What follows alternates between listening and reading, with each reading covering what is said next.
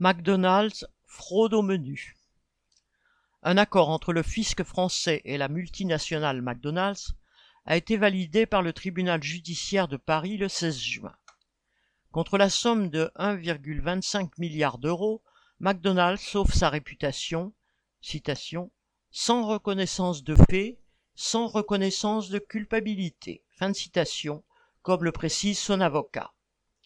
Les faits remontent à 2009, année où le géant du fast-food a doublé la redevance que lui verse chaque restaurant en France, passant de 5 à 10% du chiffre d'affaires. Cela a subitement fait chuter le bénéfice et donc l'imposition de McDo en France, son deuxième marché, et fait baisser mécaniquement ce que les salariés pouvaient toucher en participation.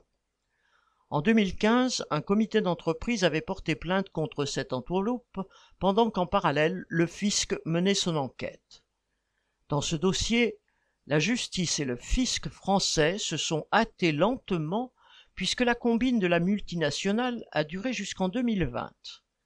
Les redevances ont été transférées, non pas directement à la maison mère à Chicago, mais via une entité non imposable au Luxembourg en vertu d'une convention fiscale avec les États-Unis.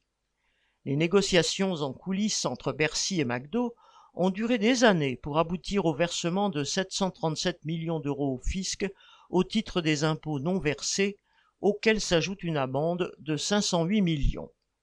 Des sommes certainement bien inférieures à ce que McDo a gagné en fraudant pendant 12 ans.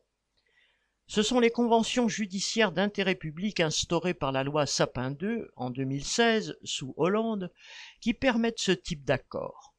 En fait d'intérêt public, il y a la volonté d'offrir aux entreprises, grâce à cette procédure, une alternative aux poursuites pour des faits de corruption, trafic d'influence, fraude fiscale et blanchiment de fraude fiscale.